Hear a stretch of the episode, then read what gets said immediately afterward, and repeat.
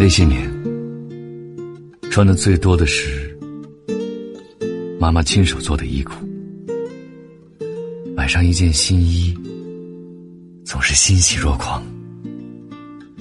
只有换洗两套衣服，不觉得尴尬。那些年，爸爸的自行车总是很神勇，在冰面上也能骑行。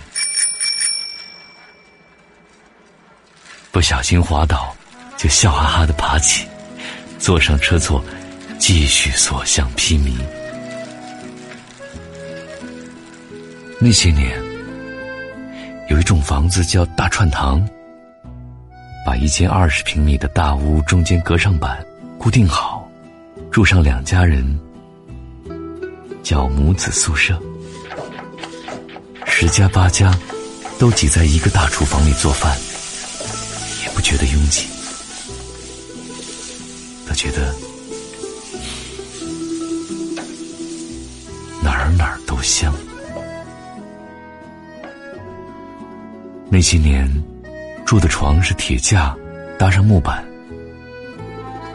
铺着一层层褥子，床角叠着整齐的被垛，不嫌麻烦的拆缝补洗。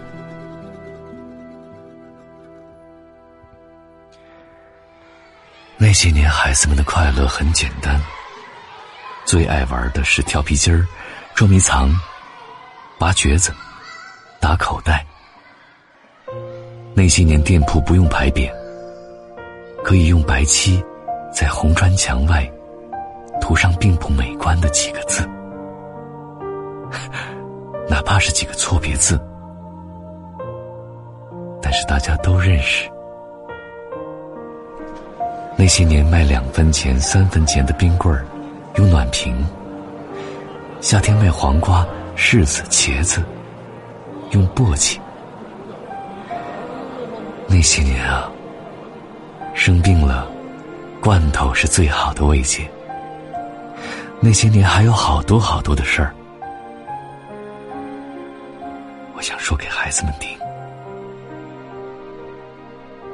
他们有时好奇的问东问西，有时不搭不理，撇撇嘴，捧着手机。我知道，那些年的事儿啊，只有我们那一代的人才会懂。那些事儿，都只能珍藏起。当做最最宝贵的。